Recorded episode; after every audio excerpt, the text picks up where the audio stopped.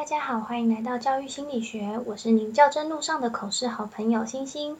这个节目主要是想让大家利用三到五分钟左右的时间来练习一题较真口试题目，里面会有我的拟答以及各种不同身份或情况的小提醒。如果您觉得对您的口试有帮助的话，欢迎留言告诉我。那我们就开始今天的题目吧。今天的题目是新街小一班级，在开学前你会做什么？以下是我的拟答。感谢委员的提问。如果接到小一新生，在开学前我会做以下三件事的准备。第一件事，做合适的教室布置。小一新生刚到学校，会对环境不熟悉，所以我会在开学前先布置好教室，让孩子到校后能快速对教室和老师产生连结，提高他们对环境的安全感。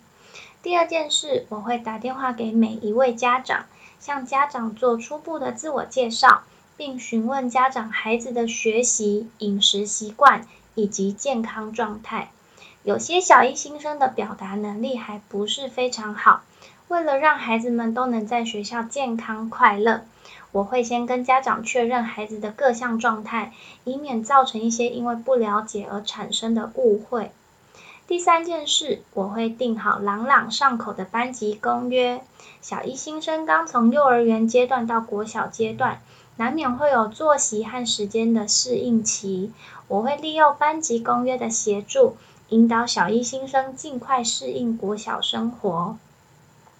我当老师的第一年级接任小一班导，由于做了适当的教室布置，致电给家长。再加上简单好记的班级公约，让我的学生能很快的喜欢上学。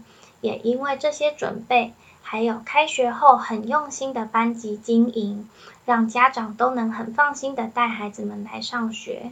以上是我接任小一班级会在开学前做的准备，谢谢。